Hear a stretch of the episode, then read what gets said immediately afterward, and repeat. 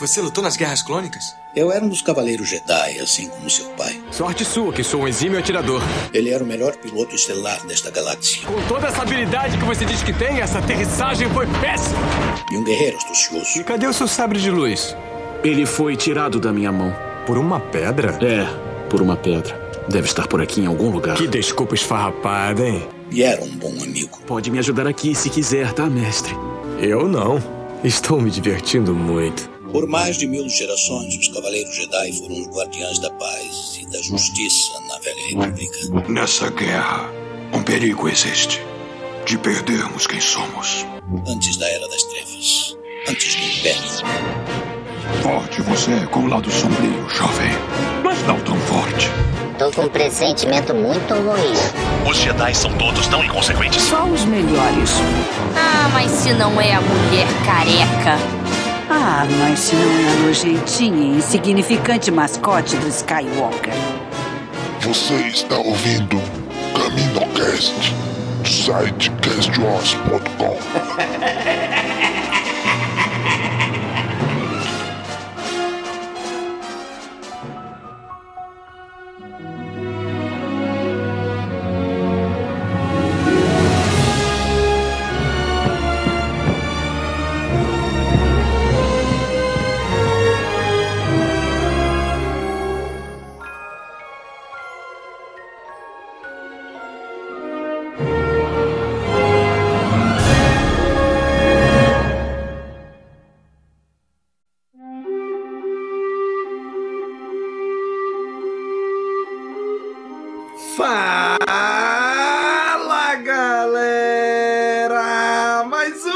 Caminocast começando! Aqui é Domingos e hoje nos reunimos para bater um papo sobre os últimos 11 anos da vida de Star Wars e da Lucasfilm, ou seja, o tempo debaixo da era Disney. E para debater este tema está aqui com a gente a Kátia. E aí, Kátia? E aí, galera, Caminocasters, vamos voltar hoje a tempos mais simples, mais inocentes, quando a gente só ficava se perguntando se a Leia ia virar uma princesa da Disney. Não é? Era essa a nossa maior dúvida na época. E também temos o convidado mega especial do Conselho Jedi São Paulo, o Marcelo Tio. E aí, Tio? Beleza, amigo? Como é que estão as coisas aí? Mega especial é sacanagem, cara. Pô. Não é? Não, não é não. Eu sou apenas Para- um copiloto. Para os nossos corações é mega especial. Olha. Obrigadão pelo convite, cara. Cara, estamos aqui reunidos hoje para discutir como é que tem sido a vida de Star Wars ao longo desses últimos 11 anos debaixo da, das asas da mamãe Disney. Vamos Das debater, não é? Debaixo das orelhinhas ali do, do rato, né? Ah, mas você falou sobre as asas, eu já imaginei logo a família Pato, cara. Não é, cara? É Também. verdade. Vamos comentar agora. Hoje tenho o orgulho de anunciar que a Walt Disney Company está adquirindo a Lucasfilm, a empresa global de entretenimento fundada por George Lucas e sede da lendária franquia Star Wars.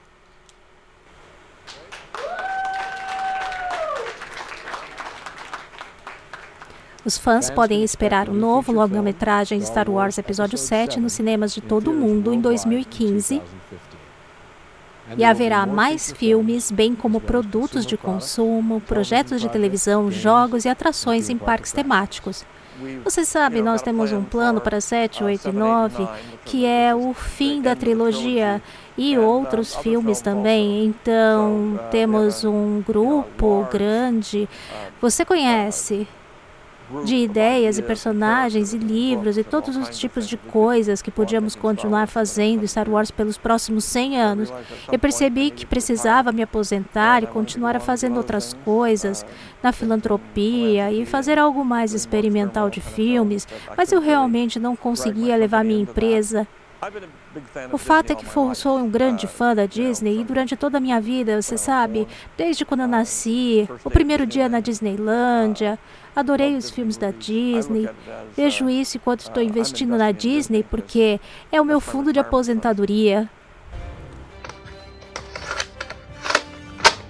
Muito bem, gente. Estamos aqui. Você, cara amigo ouvinte, se estiver no podcast nos ouvindo, saiba que gravamos este episódio em live. Né? Estamos aqui, fazer aqui aquela meia-culpa, né? Que a, a verdade, a ideia era ter gravado esse episódio ano passado, passei os 10 anos, né? da, da, da era Disney. Acabou não acontecendo, não conseguimos gravar, então vamos gravar aqui os 11 anos, né, da era Disney. Não vamos gravar no ano 11 sobre os 10, vamos gravar sobre os 11, tudo que saiu até hoje, né? Até porque saiu coisa muito, muitas coisas relevantes nesse, desse, nesse 11 ano aí. Veja pelo lado bom, né, cara? A soca aconteceu nesse ano. Exatamente, exatamente, olha aí.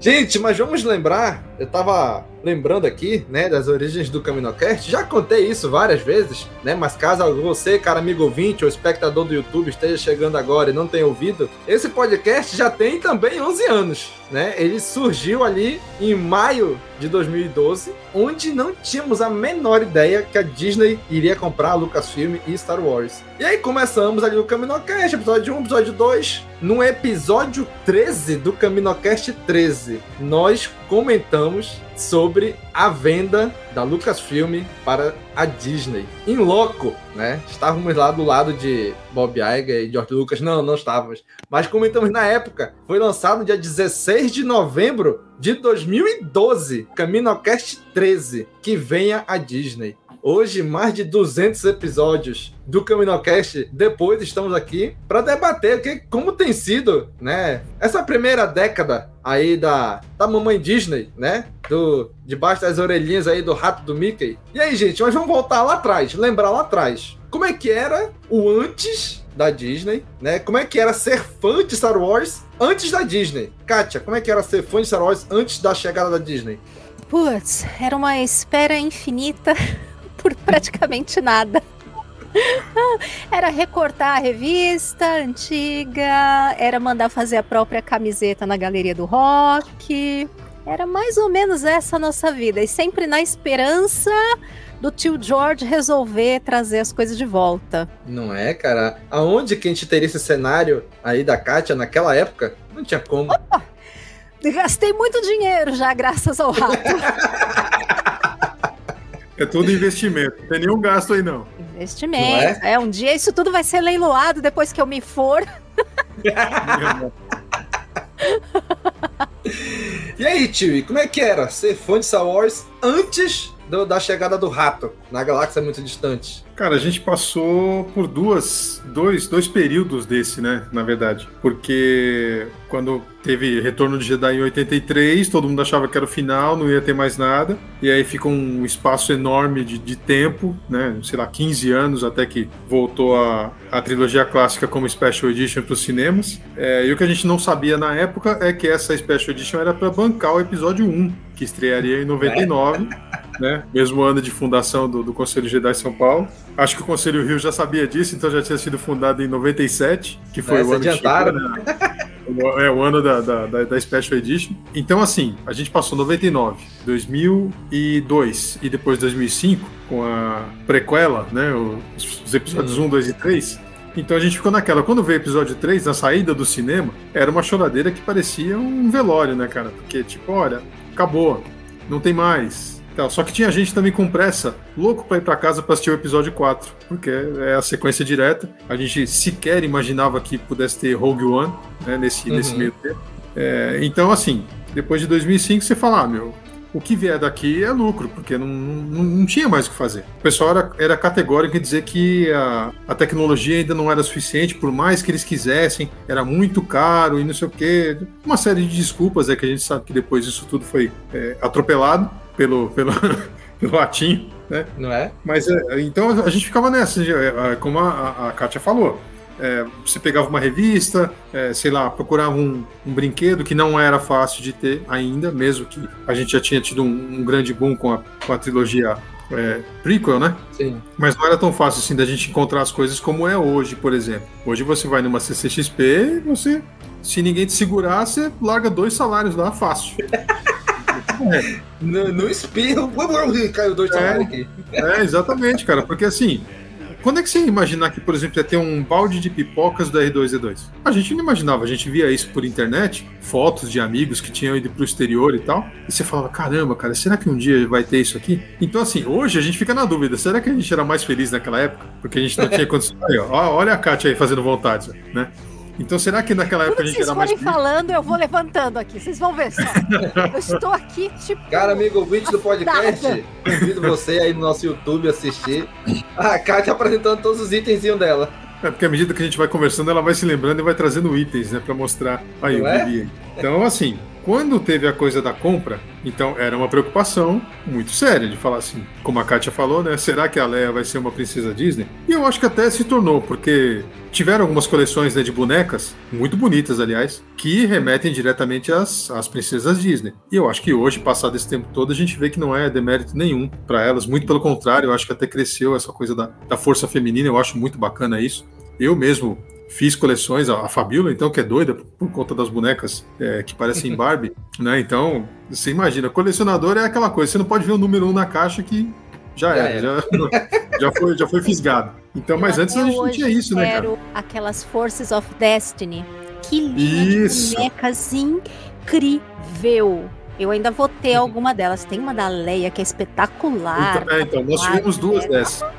Aí a, a, Leia é justamente a única que vem com o R2-D2, né? E a outra que a gente teve é a Sabine, que por conta de todo o colorido dela e da personagem fortíssima que é em Rebels e agora em Ahsoka, é, não tinha como perder a oportunidade. Quando apareceu a boneca, a gente falou, não, vai, vai pegar porque essa vale a pena. Mas nunca que a gente ia imaginar naquela época que a gente pudesse fazer esse tipo de coisa. Era só ou importando, pagando muito mais caro, Sim. ou pedindo para alguém que estivesse no exterior e voltasse para o Brasil e falar: olha, pelo amor de Deus, me traz né, alguma coisa assim. Traz um chaveiro aliás- de Star pra mim.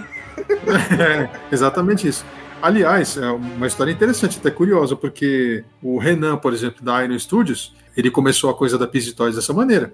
Ele viajava para o exterior para poder comprar peças de kart, porque ele era corredor de kart, e hoje está lá na, na Copa Porsche, né? Uhum. É, e o pessoal pedia para ele trazer as coisas de Miami. Pô, você me traz lá um boneco, você me traz lá um sabre. Chega uma hora ele percebeu que estava trazendo mais coisa de Star Wars do que peça de carro. então ele só abriu os olhos dele e hoje olha o império que é a Iron, literalmente, né? Sim, exatamente, cara. Cara, é, é incrível porque eu conheci Star Wars ali pela época das Special Editions, né? Conheci como Guerra nas Estrelas, acompanhei as prequels no cinema, cresci com as prequels no cinema. E cara, só que depois assim, a gente teve um filme do Clone Wars que eu não consegui assistir em 2008 no cinema. Aí teve o episódio 1 em 3D, que ficou duas semanas só e acabou nos cinemas. E basicamente era isso, né? A gente tinha Clone Wars ali que passava difícil, era difícil a gente conseguir, né, assistir. E era Warner, né, cara? A distribuição era da Warner Bros. Exatamente, era da Warner, não era mais da Fox, né? Então assim, Imagina era, se tivesse era- ficado lá naquela casa. Hoje seria Warner Discovery. não é? Cara, e aí a gente e era isso, né? É como a Kat falou, a gente não tinha camisa de Star Wars. Eu não tinha camiseta de Star Wars. Eu não tinha item de Star Wars. Tinha no máximo revista, pôster que ficava na parede, né? Ah, Só porque saiu na ia em época do filme. Hã? Só tinha camiseta quem ia em JediCon. Exatamente. Como eu moro em caminho, muito longe de qualquer JediCon, então eu não tinha. Cara, pra dizer que eu não tinha nada de Star Wars, o que, que eu tinha? Eu tinha alguns quadrinhos que saíam. Saiu aí da de Ouro, saiu da Abril, saiu algumas aí. Inclusive, por aí que eu descobri a JediCon, né? Que tinha lá atrás de uma delas a JediCon 2003. O que, que você Mas, descobriu cara- da JediCon 2003? Cara, eu, eu até tirei uma foto uma vez, mandei até no grupo lá do- dos nossos conselhos, grupo que não existe, né? Eu mandei lá a foto que em 2003, cara, fotos do, da JediCon, né? Eu falei, cara, cadê, cadê o Fabinho, Altinho e tal? Né? Na época eu não tinha a menor ideia de quem era. Hoje eu olho assim, ah, cara, eu sei quem é, sei quem é, sei quem é, sei quem é. E quando chegou ali em 2012, e a gente foi pego de surpresa, porque a gente não tinha ideia de que isso ia acontecer. Não tinha indicativo, né? De É. que teria filme, de que alguma coisa. Não teria nada. De repente, 30 de outubro de 2012, Disney adquire Lucasfilm Star Wars e anuncia episódio 7, 8 e 9. Caraca, bicho, do nada, pum, explodiu a cabeça, né? A gente não tinha, cara, era raro ter livro de Star Wars no Brasil. Eu não tinha nenhum. Quadrinho, teve alguns ensaios de lançar por aqui, não, deu, não deram certo. E aí, quando começa isso da Disney comprar a Lucasfilm, né? E tudo que tem no meio, a gente sabe que não é só Star Wars, né? Mas é o carro-chefe. É 95% ali da, do Lucasfilm é Star Wars, gira em torno de Star Wars. Né? Então, quando o George Lucas, naquela cena icônica dele assinando do lado do Bob Iger, a gente, cara, e agora? E aí começou a explosão de coisas, ai, vai ter, vai ter. E aí foi a primeira aquela busca pelo quem seria o diretor do episódio 7, né? Chamaram meia Hollywood, meio diretores de Hollywood, né? Metade de Hollywood foi chamado, ninguém queria, ninguém queria. Até que depois a gente soube que, com intervenção de Steven Spielberg, né? O DJ Abrams assumiu aí essa. Esse, assumiu esse desafio, né? De trazer Star Wars de volta pro cinema, né? Precisava coragem, viu?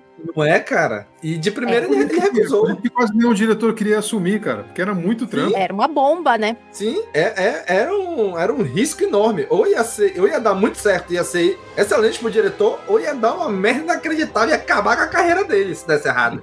Né? Sim. Então, é, é, é, era um risco muito grande pro diretor, né? Cara, mas é isso. E aí, 2012 vem, e aí vem depois. E aí, e aí tem um período de transição, né? Então, ali, finalzinho de 2012, 2013, vai se lançando as últimas coisas que ainda tinham se programado, né? Alguns livros, alguns quadrinhos. Cara, em 2014 eles anunciam lá o reboot do Universo Expandido, né? E falam assim: olha, o que é canon hoje? Os seis filmes e Clone Wars. Acabou, é isso. Nada mais é canon, tudo agora é sendo Legends. Né? Em 2014 anunciam isso, anunciam o fim de Clone Wars e anunciam que vai ter uma nova série, que é Rebels. Cara, sabe, é, é, foi tanta coisa. E aí eu queria perguntar de vocês, como é que foi ver né, o fim de Clone Wars e surgir uma nova série numa pegada bem diferente, que era Rebels. E aí, Tio, como é que foi naquele momento ali a expectativa para Rebels? Cara, para mim ficou, ficaram duas curiosidades, na verdade, quando, quando houve lá a assinatura.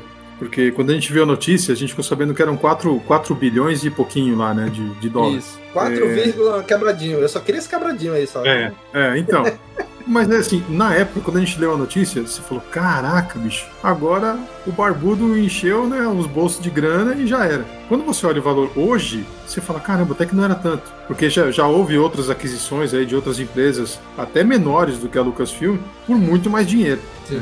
Então, assim, ou alguém fez o um negócio errado, ou enganaram o barbudo para ele pagar só, né, pegar só esses 4 mil aí. Mas tudo bem. E a outra curiosidade que eu fiquei muito, né, quando falou assim, eu fiquei pensando, falei, rapaz, como é que vão filmar a continuação de Retorno de Jedi com a trilogia do Tron? Pra mim era, era eu falava assim, eu pensava comigo, quem é que vai fazer o Luke? Quem é que vai interpretar a Leia grávida de gêmeos?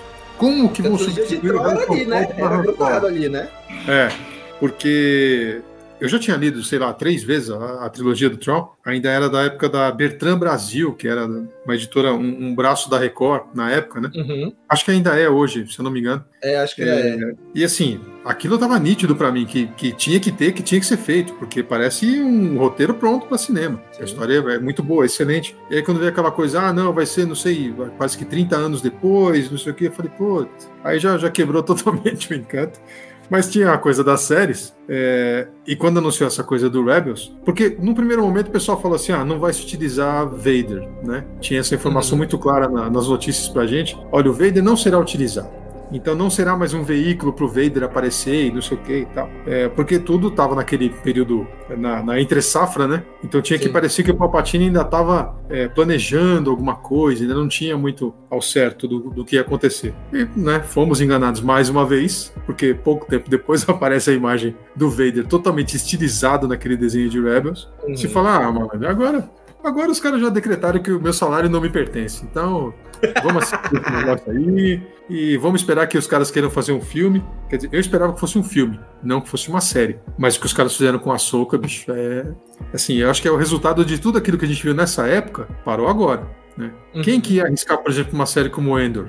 Né? Quem pode arriscar uma série somente um, só um cofre do tamanho do, do tio Patinhas da Disney, né? Porque Sim. não tinha como arriscar. E é muito bom, é excelente. A série é, é um espetáculo, produção. Quer dizer, chegou, chegou-se no nível de, de inventar uma nova tecnologia, que é a coisa do, do, do stage, né? Sim. De fazer as filmagens utilizando telas de LCD, com tecnologia de games para poder fazer ambientes em tempo real. É, que começou lá no Mandaloriano, desenvolvimento, e de repente agora os caras atingiram um nível de excelência que tem outros filmes já utilizando o, o, o mesmo esquema. Sim. Eu acho que até o Duna deve ter utilizado esse segundo episódio, pelo menos, para algumas cenas. É, né? O Star Trek e, também usou em algumas séries já. Star Trek também usou. Isso, uma tecnologia bem parecida dessa. Ah, então. Mas foi pro Discovery ou pra filme de cinema? O Discovery, pro Discovery, o Discovery usou. Série, né? Então você Isso, vê, quando, quando o pessoal pensa numa tecnologia dessa, em vez de ser pra cinema, pensa pra série, é porque a coisa já foi tão bem desenvolvida que o custo já não é tão proibitivo. Então, pra gente que tá acostumado a acompanhar, por exemplo, história em quadrinhos, episódios de animação, ou toda semana tem um novo. Cara, quando você ganha um negócio desse, é um baita de um presente pra quem passou tantos anos sem ter nada, nada, nada. Uma fotinho que seja, quando pingava assim no- no- na internet, já era um, já era uma festa. Agora imagina você tendo. é, é, agora você tem que escolher o que, que você quer ver, sabe? Você, você quer ver a, a- a série das crianças, você quer assistir junto com as crianças, ou você quer é, convidar um amigo seu. Hoje você tem a oportunidade de, de, pelo streaming, é, apertar um comando e você convidar um amigo seu para assistir ao mesmo tempo. Sim. Vocês podem assistir ao mesmo tempo e comentar, inclusive. Né? É, é, uma coisa que para nós era impensável. Pelo menos até a trilogia prequel, não tinha a menor possibilidade disso acontecer. Então, só foi aquele. É como você falou, foi um explodir de cabeças, né, cara? Uhum. Cara, mas aí, voltando um pouquinho ali naquela parte da venda, quando anunciaram assim, olha, a Disney é dona de Star Wars. Que- qual foi o sentimento? Kátia, acabaram com o Star Wars. Star Wars vai virar coisa de criança. Como é que foi? Não, eu ao contrário. Eu fiquei bem contente, mesmo na época, porque eu pensava, ah, é a chance da gente voltar a ter bastante conteúdo. É, o George Lucas sempre foi relativamente próximo da Disney, tanto que já tinha atrações de Star Sim. Wars no parque da Disney. Então, assim, já, já havia ali um campo já né, feito entre as empresas para que isso pudesse acontecer. A própria Pixar saiu de dentro da, da ILM e de dentro da Lucasfilm e virou parte da Disney lá na frente. E aí depois a Lucasfilm foi também, né? Não lembro qual foi primeiro, hein? Foi a Pixar ou foi? Foi a que eles Pixar. compraram. Foi a Pixar A mesmo que Pixar, compraram isso. primeiro, né? Então, você vê, eu já tinha ido um bracinho, uma coisa que saiu de dentro lá, né, da, da genialidade lá da ILM e, depois seguiu a Lucasfilm. Então, pra mim, o principal era, vamos voltar a ter Star Wars. Oh, meu Deus, isso já era um, um alívio. E eu achava que tinha a ver o perfil da Disney com o perfil que o George Lucas sempre pregou, que era uma saga assim para todas as idades, para todo mundo. E uma outra coisa que eu achava que poderia ser bom é que poderia ter, por ter mais Star Wars, poderia ter Star Wars para vários gostos também diferentes, né? Para as pessoas não ficarem só reclamando que ah, só, só tem isso, só tem aquilo, e passar a ter mais coisas. Mas eu tinha muita esperança de ver a continuação da trilogia clássica, né? Eu tinha muita esperança de ver alguma coisa como a trilogia Thrawn adaptada. Eu já tinha lido os livros também, gostava muito. Quando jogaram tudo no Legends, eu pensei, bom, o que, é que será que vão fazer, né? Mas imaginei que fosse, porque tinha muita coisa mesmo, tinha como conciliar aquilo tudo. Mas eu tava bem esperançosa, assim, eu recebi com, com bons com bons olhos essa essa passagem de bastão. E o tio George tava cansado, né, tadinho? Não dava mais conta, gente. Se, se ele fosse lançar alguma coisa, acontecesse de novo alguma coisa como aconteceu com as prequels, o velhinho ia morrer de vez, assim. Não dava, ele não tinha mais condição de aguentar o fandom, gente. Porque a melhor e a pior coisa de Star Wars são o fandom. Então ele não tinha mais saco para isso. Eu acho que talvez até por isso, apesar da gente achar hoje que o valor não era tão grande, eu acho que o principal para ele era passar, sabe, esse legado para que não morresse com ele e tivesse lá em mãos que ele imaginava que fosse conseguir tocar para frente, renovar a franquia, né, não acabar ali com ele. Uhum. Pois é, cara. E, e assim, querendo ou não, com os royalties ali, ele ia ganhar muito mais dinheiro também, né? Não ia ser só aquilo ali, Sem preocupação. não é? Antes de a gente passar a bola aí pro Tiwi, trazer aqui os comentários do pessoal que tá na live aqui, do nosso amigo Sam Cruz Kenobi. Boa noite, amigos. Que surpresa Abraço, boa uma live hoje. E ainda com a presença ilustre do Tiwi, olha aí. Que ilustre, que ilustre, que isso, cara. Lustre, lustre, aqui tá no, no teto. É, aí, o não, lustre. ele tá falando por causa do meu cabelo iluminado aqui, ó, todo, todo branco. João Pedro Salles Guimarães, olá especial para todos os Baby Yodas e BB-8 em diversos formatos que residem na casa dos apresentadores.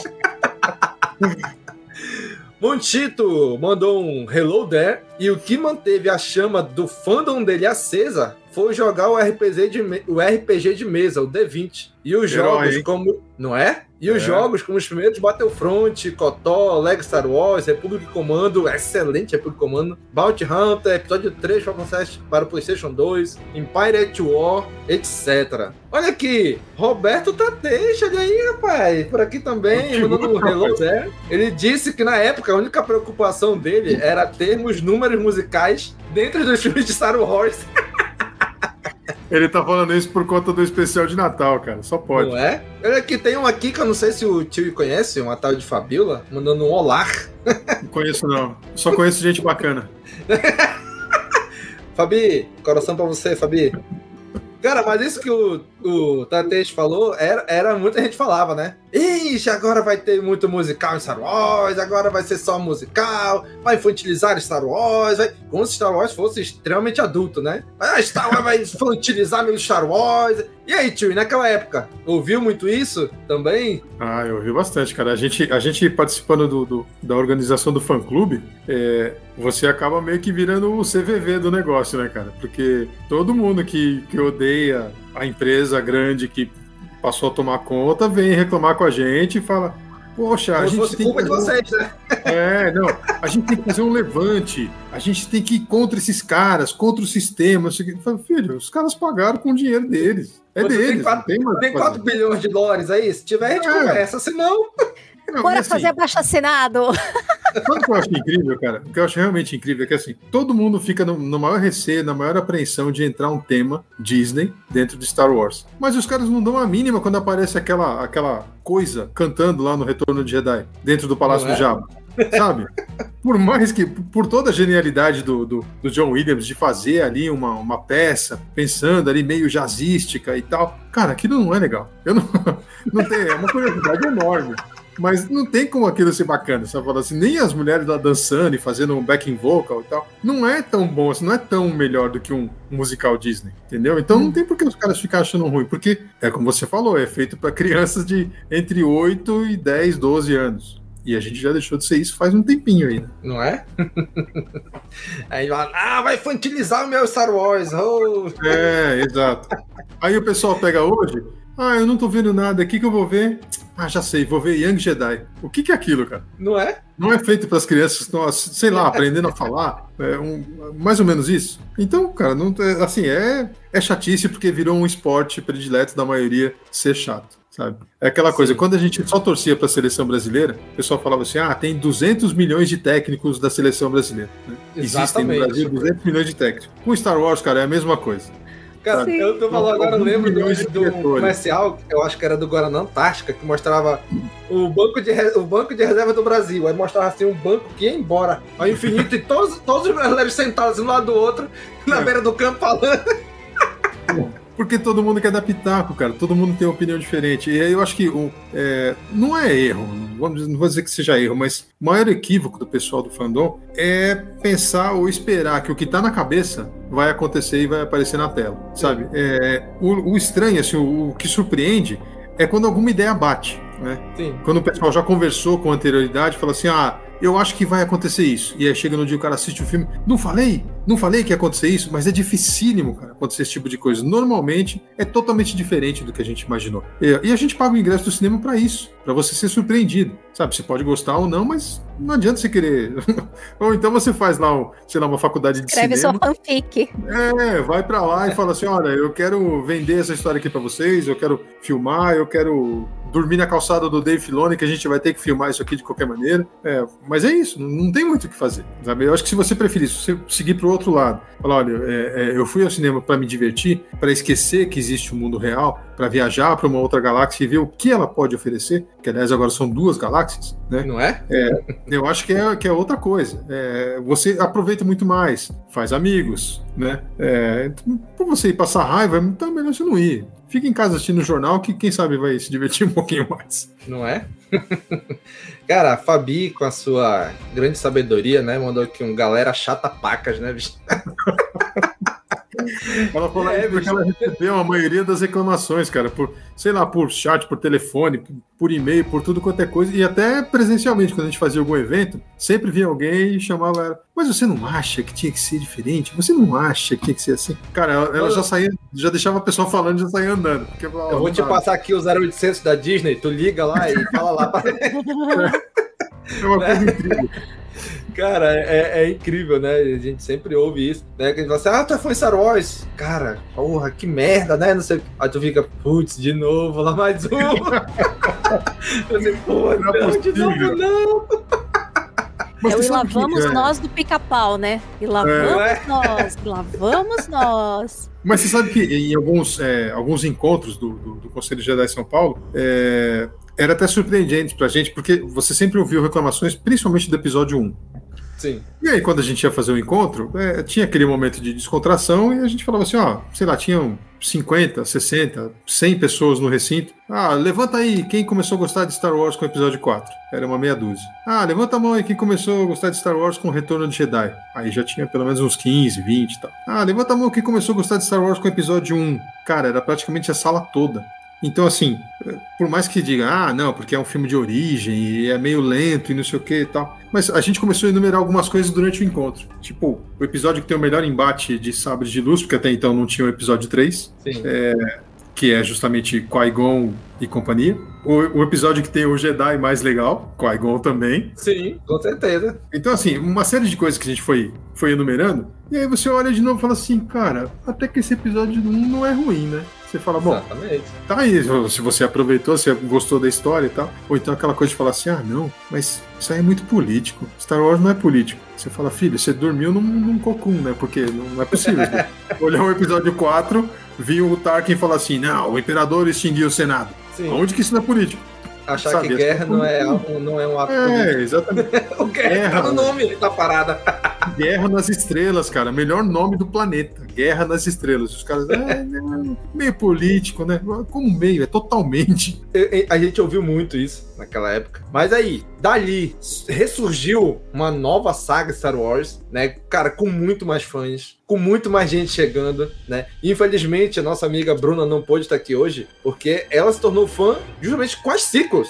Ela não Caramba. pegou prequels, não pegou trilogia clara, nada. Ela surgiu depois. E, e no momento bem diferente, né, da maioria. Um momento de vida que chegou para bem diferente da maioria. E, cara, e, e, e, foi tão legal. E aí, cara, aí veio. E eu tenho que ser muito grato à Disney por isso, né? Porque, como eu falei, eu comprava os quadrinhos de Star Wars lá 2000, 2012, 2013 e via ali JediCon, né, atrás. Aí eu comecei a acompanhar nos sites de longe. Mano, 2015, o hype tava Pandora tão Books. grande. Era Pandora Books. É, isso mesmo, Pandora Books. Cara, 2015, o hype tava tão grande, mas, mas tão grande, mas tão grande, que, sur que surgiu, finalmente, o Conselho Jedi no Amazonas. Que eu achava, eu, eu me achava sozinho como fã de Star Wars, aqui. Conhecia dois, três, mas, cara, quando surgiu ali em 2015, foi, foi fantástico né? Ver essa galera. Eu já tava com, com podcast, já conhecia muita gente, mas tudo online com o Conselho Jedi Amazonas, né, com o hype da volta de Star Wars pro cinema ali, com o Despertar da Força, cara, surgiu o Conselho Jedi no Amazonas, começou a brotar os fãs de Star Wars que estavam escondidos por aqui, né? E, cara, que legal, cara, que legal a gente começar a, a, a, a viver aquilo, né? A viver o encontro com quem gosta que nem a gente, o encontro de ir pro cinema, de meia-noite, tá ali no cinema, porra, podia estar tá em casa, dormindo, né? Não, tava ali no cinema, que nem louco, gritando, saindo sem voz, chorando, já, já desidratado de tanto chorar. Cara, mas. O Mochito, o, o Mochito me lembrou de uma coisa aí que ele falou, ele falou dos jogos, né? É, a gente tá falando de encontro do, da galera e tal, dessa essa gritaria toda. Nessa época que tinham esses jogos aí, os, os primeiros pelo menos, né? A gente marcava encontros em lan houses para fazer primeiro o Corujinha e depois o Corujão. Então a galerinha que era menor de idade ficava no Corujinha até ali às 10 da noite, é, e depois os pais iam buscar e tal. E a partir das 10 da noite até umas 2 da manhã, pelo menos, tinha o Corujão, e era a galera do Conselho de Jedi de São Paulo reunida dentro de uma House na Vila Mariana. E assim, dois times se enfrentando. Quando um vencia o outro, cara, era aquele griteiro, né? Dentro da Lan House. Aí o, o, dono da Lan House olhou uma vez e falou assim: Cara, fazia tempo que eu não via uma manifestação dessa. Eu, eu pensei comigo, né? Falei, só os loucos de Star Wars é que entendem isso aqui. Não é? Eu lembrei muito do, quando o Montito falou aí do, dos jogos. Obrigado a ele pelo, pelo comentário. Eu lembrei muito disso, cara. Muita gente que foi jogar o Corujinha no, no, nos encontros do conselho, hoje participam já como adultos, até com pais de família de JediCon e tudo mais, ou estão na organização dos conselhos, ajudando a gente nas loucuras. Uhum. Cara, como é que foi para vocês ali, na, ao redor de 2015, né? Naquela expectativa de Star Wars voltar. Como é que foi, Kátia? É, é, é, o que, qual era o sentimento ali naquela época? Olha, eu tava assim ansiosíssima, né? Mas muito, muito ansiosa, porque a última vez eu tinha ido ver Star Wars no cinema com as prequels, pagando meu próprio ingresso, já era adulta, já trabalhava. Depois tinha, tinha conseguido ver algum relançamento assim no cinema também da, da trilogia clássica, mas fazia muito tempo que não, não tinha nada assim desse porte grandioso, né? Uma coisa assim no cinema, saga e tal. Então, muito, muito ansiosa. Fui na pré-estreia do conselho, né? Que é uma das coisas mais maravilhosas que existem é poder estar tá na, na, na, na sessão de meia-noite com o conselho. Não tem, não tem uma coisa. É, é o que o pessoal gosta de futebol e tá lá na, naquelas finais, uhum. naquela emoção. Pra gente, nerd de Star Wars, aquilo ali é o, é o ápice, né? E uma coisa que eu me lembro, assim, muito, muito bem é como foi bom mergulhar em Star Wars de novo. Porque, assim, fazia, já tinha, sei lá, mais de 10 anos que eu ia sempre em JediCon e tudo mais, mas ficava muito aquela coisa, ah, eu tenho JediCon, você vai, participa tal, depois cai um pouco no esquecimento. A partir daquilo, Star Wars parece que começou a ficar mais presente, assim, no dia a dia mesmo da gente, mais constante, uma coisa assim, mais viva, mais presente. E depois, né, de, de, assistir Despertar da Força, uma coisa que foi assim a melhor de todas para mim foi que eu fiquei ansiosíssima para conversar, eu precisava de gente para conversar sobre aquilo. e aí foi ótimo encontrar os grupos que falavam de Star Wars, seja no no, no falecido Yahoo Grupos, no Facebook, né? E descobri podcast de Star Wars, porque eu, assim, eu, velha, eu não, eu não conhecia, não sabia o que era podcast até aquele momento. eu fui descobrir podcast junto com o Despertar da Força. Foi uma das melhores coisas que me aconteceu, assim, sabe? Eu sou muito grata porque Star Wars me deu mais um presente, além de tudo que já tinha me dado em décadas para minha vida. Me trouxe também conhecer podcasts e o ciclo se fechou, como eu sempre digo, quando comecei também a participar e fazer podcast depois lá do episódio 9. Então, assim, foi só me deu coisas boas, sabe? E eu me lembro dessa época, assim, que acho que foi uma das épocas mais animadas que a gente já teve. Sim. Assim, considerando a história toda nossa como fã, acho que essa época ali ao redor de 2015 foi a época mais empolgante, mais empolgante de todas. Sim, cara. Eu lembro que a gente fez pro lançamento do trailer, a gente fez corujão pelo Skype, né? Que a gente tinha já alguns grupos de WhatsApp, e a gente tinha um grupo do Rebel Scan, que era vários criadores de conteúdo, e a gente foi agregando vários amigos ali que hoje são amigos da, pra vida, né? De várias cidades aí. E a gente, gente, vamos, vamos, vamos esperar sair o trailer fazendo uma, um, uma chamada no Skype. Mano, a gente botou um monte de gente no Skype. O Skype já não tava mais aguentando. Um monte de gente, mesmo quando caía e voltava. Mano, e quando saiu o trailer, nossa, foi, foi sensacional, né? Foi incrível. Já tinha vídeo de reação dessa época, Domingos? Não, nunca gravei vídeo de reação. não, não, não, não. Cara, assim, eu fico, eu fico tão vidrado naquilo que eu, tipo, eu não tenho reação, né? Eu não, eu não, eu não grito, eu não choro, eu, não, eu só fico assim. O react mais sem graça. Exato, é mais, meu react é mais graça, porque eu fico só. Ah, né? Fico só apreciando aquilo. E aí eu queria trazer aqui para vocês, né, pra mesa, porque assim, em 2015 veio Despertar da Força, e aí abriu a porteira, né? Porque nunca a gente imaginou na vida que todo ano teríamos um filme novo de Star Wars no cinema, né? Aí vem Despertar da Força, aí vem Rogue One, aí vem Os Últimos Jedi, aí vem Han Solo, aí vem o Ascensão Skywalker. Cara, o, o, o que foi isso? O que foi isso para vocês, Tiwi? Ter Star Wars todo ano no cinema? Eu vou te falar que no primeiro momento você fica ah, numa empolgação sem igual, porque, é, como a Kátia falou, como a gente. É, a gente só não teve pré-estreia no episódio 1. A partir do episódio 2, a gente já começou a organizar as pré-estreias pra gente poder ir todo mundo junto. Inclusive, em, em 2000 e 2002, no episódio 2, quando a gente tentou organizar, a gente pensava em ter uma sala de cinema. Uhum. A gente acabou enchendo cinco salas. Em três shoppings diferentes, né? Então, assim, a própria imprensa, o próprio Cinemark não acreditavam muito nessa força. Então, quando eles viram aquilo, falou: caramba, tem, tem, coisa, tem coisa forte aí, né? Porque é, eles tinham muito receio de que a gente fosse para dentro da sala e fosse fazer uma bagunça imensa. Tinha gente que não queria ir na pré-estreia com o conselho, porque eles pensavam assim: ah, mas esse povo vai ficar só conversando, fazendo bagunça, barulho lá dentro e eu não vou conseguir ver o filme. Cara, é exatamente o contrário. Até o momento em que as luzes estão acesas, tá todo mundo conversando sobre o seu sabre de luz, seu futuro é, cosplay. Até a hora que a luz está acesa, é isso mesmo. É, né? é, é. é uma conversa, uma Agora, tudo mesmo. Apagou a luz, cara, diminuiu a luminosidade. E aí entra aquele que normalmente não tem som, quando aparece o letreiro Lucasfilm, que uhum. ele aparece primeiro verde, depois ele vira uma madeira, aparece um metal, né? É, ali já fica silêncio total, total. A gente prende a respiração. É, não, então, eu ia falar, eu convido o pessoal, eu convido o pessoal que nunca esteve numa pré-estreia, quando for uma pré-estreia junto com o conselho, tomara que a gente tenha mais, tenha próximos, preste atenção no momento em que aparecem as letras azuis, que ele fala, há muito tempo, numa galáxia muito, muito distante. O momento em que essas letras azuis somem até o momento em que o letreiro amarelo escapa para o espaço, você pode ouvir um, um alfinete cair no chão. Tamanha é a atenção do pessoal esperando só. Ouve os passos de uma formiga passando ali. É, exatamente. Então é exatamente o contrário, cara. Em vez de ter bagunça, tá todo mundo prestando atenção porque todo mundo foi, foi rever os amigos. É uma coisa que eu ouvi muito dentro do fã clube. Ah, o que, que você veio fazer hoje aqui? Você viu o filme, viu, viu, viu o filme pela primeira vez? Não, eu vim ver meus amigos.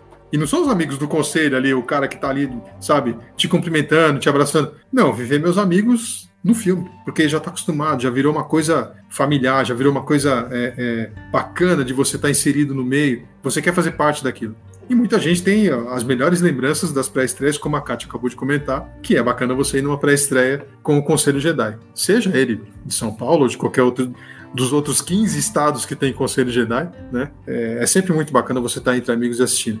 Então, quando tem essa coisa de falar que vai ter é, Star Wars todo ano, num primeiro momento você fala: caramba, que bacana, vai dar um baita de um trabalho, mas a gente vai fazer mais pré-estresse. Vai ter mais coisa legal para a gente brincar, é, mais ações para a gente poder participar, é, pensar em promoções, pensar em mais ações para o clube, para que o clube cresça cada vez mais. Só que depois passa esse primeiro, primeiro momento, você fala assim: será que a qualidade vai se manter? Eu acho que essa é a maior preocupação, porque assim, você não tem tempo hábil, por mais que seja uma equipe enorme, que tenham técnicos excelentes e tal, e a Lucasfilm é um celeiro de excelência por si só, você sabe que uma hora ou outra os caras vão acabar cansando, vão acabar estressando, vão querer fazer um outro tipo, porque é, é uma, é uma equipe criativa. E a criatividade, cara, ela tem que estar o tempo todo em ebulição, senão os caras é, cansam, literalmente cansam e param de produzir o seu melhor. Né? É, eventualmente, anos depois, a gente veio ler notícias sobre o pessoal que produz Marvel, por exemplo, é, que aconteceu exatamente isso. Né? Os caras se sentiram pressionados, não conseguem produzir bem, não, não produzir o que tem de melhor, que é a imaginação, e aí algumas produções ficam deixa a desejar. E é o que a gente não queria que acontecesse com Star Wars, que eu acho que até agora, é, salvo um ou outro escorregão aí, não vou citar Han Solo e eu não vou citar o livro de Boba Fett, mas tem algumas coisas que eu gosto das duas produções, mas tem gente que odeia, fala, não, porque isso aqui não é, isso aqui não faz parte, tá horrível, não sei o quê. Então, eu acho que depois, quando teve aquele período que foi anunciado muita coisa, depois voltou-se atrás, eu acho que já era uma detecção desse problema. Já era uma uhum. coisa de perceber e falar assim: olha, não pode ser todo ano. Os últimos filmes tiveram um intervalo de dois anos só entre eles. Então ainda não tinha esse monte de produção de séries como tem hoje. É, mas a série eu acho que é a, é, é a, válvula de escape perfeita, porque você vai vir em casa. Você está pagando uma mensalidade? Está pagando. Mas você está em casa, no conforto, você pode comentar com outras pessoas. Você não saiu de casa para gastar combustível, para ir no restaurante, para ir no cinema e tal. É diferente. Então serve que meio que um. um é, é, o AAA e o R2 dos filmes. Sabe? Sim. Dá ali um alívio para você pensar assim, poxa, agora, por exemplo, que você sabe que tem aí cinco séries, e se tiver, e se, o famoso what if, né? E se nós tivermos um filme tipo Vingadores, que vai encerrar tudo isso que a gente viu nas cinco séries? Cinco, seis ou sete, oito séries. É o que tá todo mundo esperando. Mas será que vai acontecer? Eu acho que só a Kathleen Kennedy e o Dave Filoni sabem hoje. Mas se é que eles sabem. Exatamente, se é que eles sabem. O, o, Story Group, por exemplo, ele deve saber. Eles devem ter uma ideia de como vai, sei lá, onde vai terminar isso para poder deixar um gancho e continuar e começar uma outra, uma outra fase. Sei lá, para quando a gente tiver com 80 anos, você olhar pro seu neto e falar assim: então, isso aí eu já sei onde vai parar. Cara, Story Group é, é, um, é um capítulo à parte, né, que a gente vai tratar depois. Mas e, e pra ti, Kátia, como é que foi receber a notícia de que era Star Wars todo ano no cinema? Olha, eu achei maravilhoso. Porque a, a, a saga principal a gente teria a cada né, dois anos, e aí no intervalo, spin-offs, e aí se falou de spin-offs na época de tudo quanto era coisa, né? Não só do Uhum. Han Solo, se falou que ia ter do Yoda, que ia ter do Obi-Wan, e aí depois virou a série. Vixe, foi tanto vai. Eu falei mais no Até sentido do nem Jabba. eles sabem, do Jabba. Porque eles podem ter os planos, saber para onde vai, mas como vão fazer, se vai ser filme, se vai ser. Depende muito do mercado, né? Depende de quem é o presidente da Disney, depende de como tá a situação. Naquela época, a gente vinha com a Marvel lançando três filmes por ano. Então, assim, Sim. não parecia uma coisa absurda a gente ter um filme por ano, até porque o que fosse spin-off acaba sendo uma outra equipe que vai fazer, né? Um outro pessoal. Mas muita coisa aconteceu nesse, nesse período aí. Eu não, achei que foram exatamente problemas de qualidade, de produção. Acho que a coisa foi mais de organização mesmo do que exatamente de qualidade. Acho que tudo que foi colocado foi com muita qualidade. Mas a questão mais da direção de para onde ia e a organização é que foi né, meio atropelado nesse período. Ah, não sei se culparia a frequência. Não sei se o culpado seria a frequência, porque a Marvel vinha fazendo mais. Mas eu acho que a gente parou, Star Wars parou no momento meio que certo.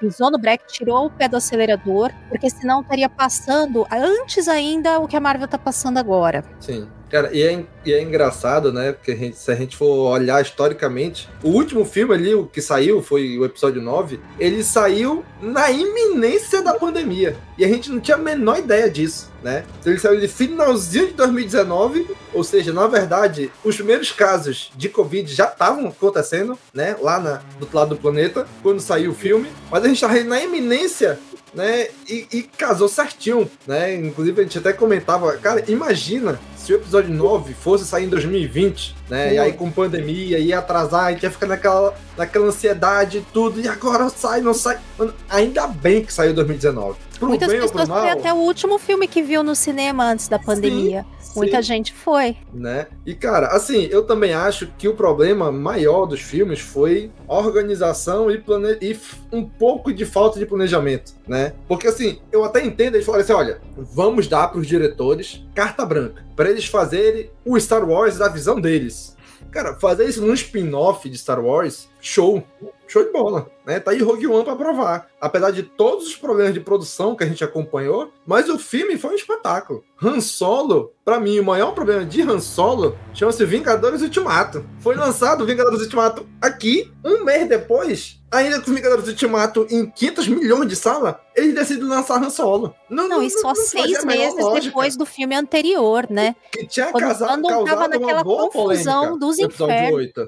Sim. Então eles lançaram muito. no- Eles lançaram o Han Solo, cara, no pior momento que eles podiam lançar, né? Uhum. Tá, o, o- fã não teve um racha ali com o episódio 8. Aí vem aquele avassalador Vingadores Ultimato tomando tudo que quanto é sala de cinema do mundo inteiro. E aí na, na rabeta dele, não, vamos colocar Han Solo aqui. Gente, não.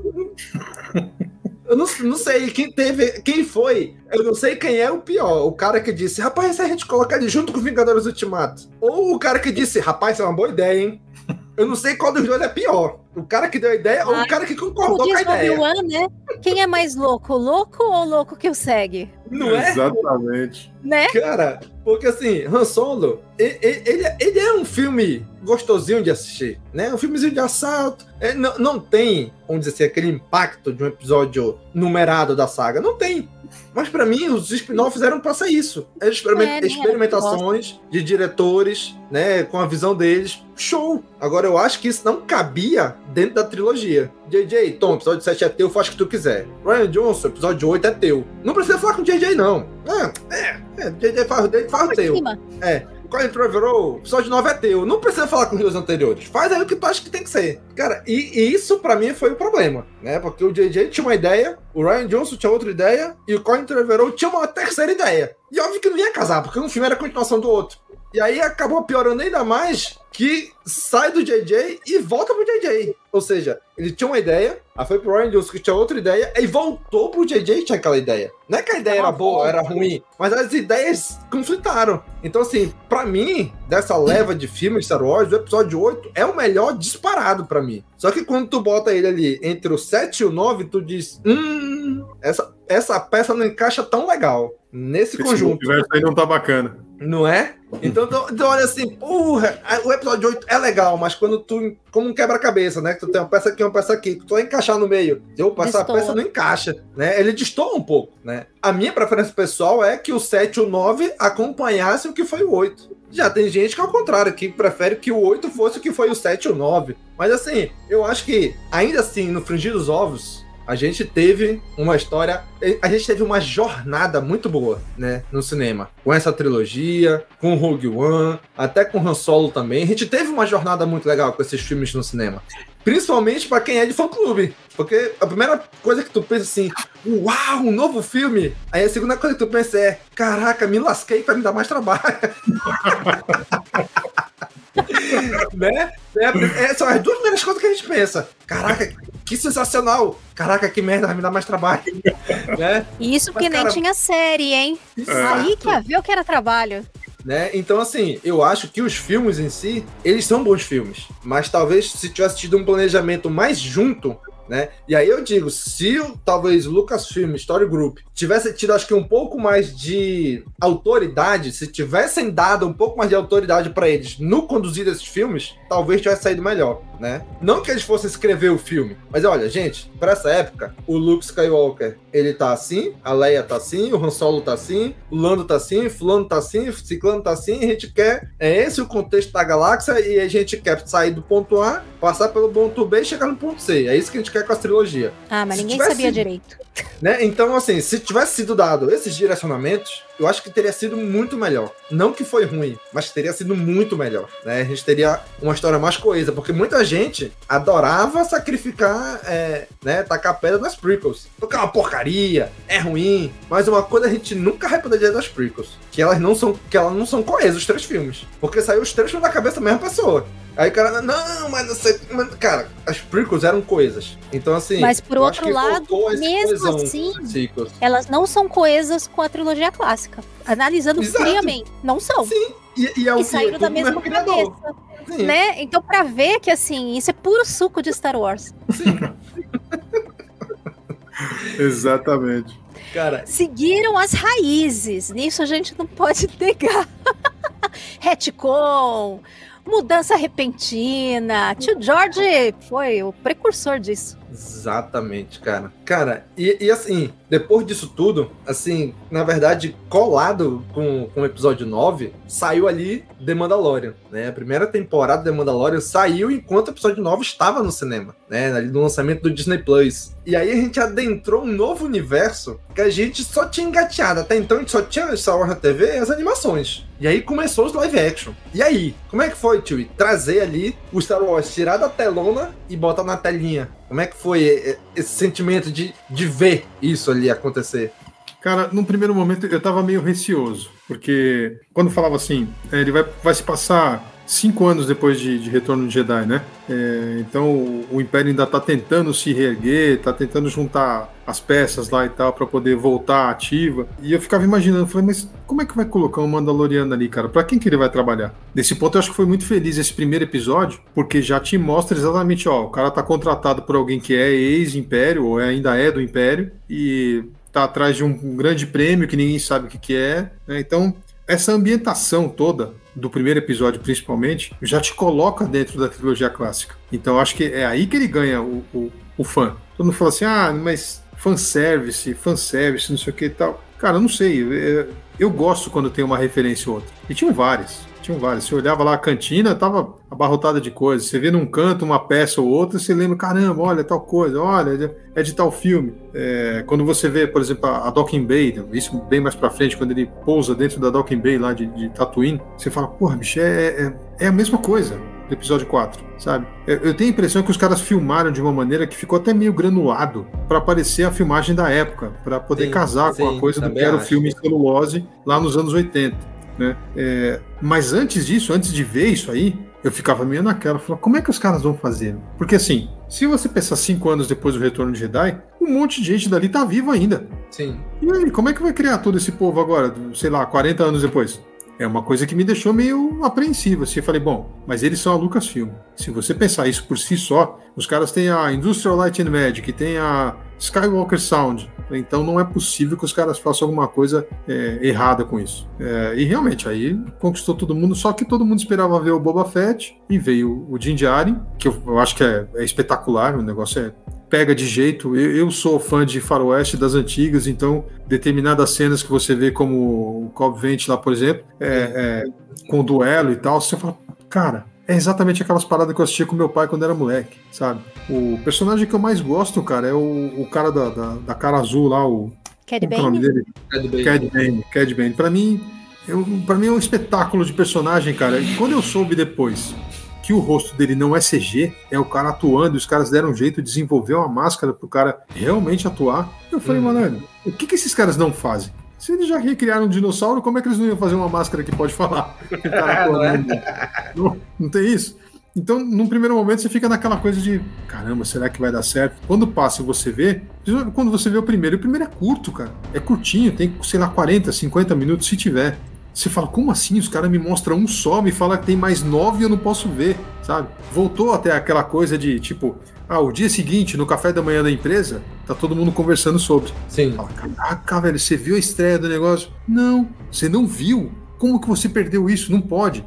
Ah, você tem o Disney Plus? Então, eu, eu, acho que isso é meio que uma estratégia também da parte de, de marketing, porque os caras sabem que isso vai acontecer. E a pessoa que não tem, cara, por mais que o cara não assine, o cara vai lá e pega aquele um mês gratuito para experimentar só ele vai ver pelo menos uns quatro episódios. Sim. Dali em diante, cara, eu, acho muito difícil que o cara não queira assinar o serviço para poder continuar assistindo. Eu acho dificílimo. O problema é que, assim, antes a gente tinha só o Netflix. Hoje a gente tem, sei lá, 15 canais de streamer, cada 15. um querendo.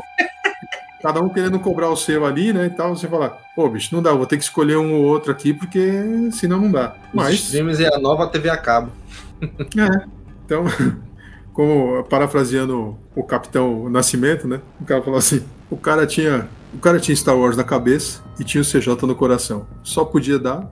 É mais ou menos isso. Então, você vai dar um jeito, você vai assinar, você vai querer comentar, como a Kátia disse, você vai procurar os grupos que falam sobre isso, vai procurar o podcast. É, se você entra, por exemplo, lá no, no pessoal da União Star Wars, cara, é a mesma coisa que os streamings. Você tem que escolher, porque os caras dão aula. Eles dão aula cada um dos canais que produz um conteúdo ali, se você pegar, se imaginar só uns. Vamos pensar de 10 a 15 minutos de conteúdo de cada um. Uhum. Cara, você tem uma Wikipédia do bagulho imenso, sabe? É gigante o que os caras produzem, sabe? É, o Sam, o João Jedi, o Matt Mando, a Ana, a Gabi, o Thiago do Enclave. Cara, todo Sim. mundo produz um conteúdo excelente para você assistir, para você ouvir. Não tem como você falar assim, caramba, não conheço nada de Star Wars. Ah, filho, então você pega o seu foguete de onde você veio e volta para casa, porque aqui você vai ter que saber. É incrível isso. Então, é, é uma coisa que trouxe é, de resultado do que aconteceu. Então, primeiro os filmes, depois desenhos e animações e agora as, as séries live action. Eu acho, cara, que a gente tá danado, a gente não vai conseguir se livrar disso nunca. Também acho. E pra ti, Kátia, como é que foi ver Star Wars indo ali pra, pra televisão? Eu não tinha conseguido assistir Rebels quando começou a sair. Eu não tinha os canais que passava. E mesmo TV a cabo tinha aquela coisa ainda de você ter que saber o horário, o canal, é muito. O streaming é muito diferente, gente. É a geração que não, não nasceu. Já nasceu com o streaming disponível, não tem ideia do que era antes, né? Mas eu não consegui assistir. Fui conseguir assistir depois que entrou na Netflix. Aí que eu consegui assistir Rebels. E quando foi a vez de chegar live action em série, meu Deus, eu não. Eu sou uma pessoa que gosta muito de série, mas até eu assisto bem mais série que filme. Gosto de filme, mas eu assisto mais série. Então, para mim, era o pinto no lixo. Tava feliz. Por outro lado, eu não tava tão feliz porque eu pensei, ah, Mandaloriano, sério? Ah, não, eu nunca me liguei Mandaloriano, nunca. Nunca vi graça. Para mim era só, só armadura legal. Uhum. Mas depois do primeiro episódio, quando aparece o Grogo ainda, tem um milhão de Grogos aqui. Eu, eu fui a, a- eu fui o público-alvo perfeito da série, assim. Miraram em mim, assim, ó, certinho, sabe?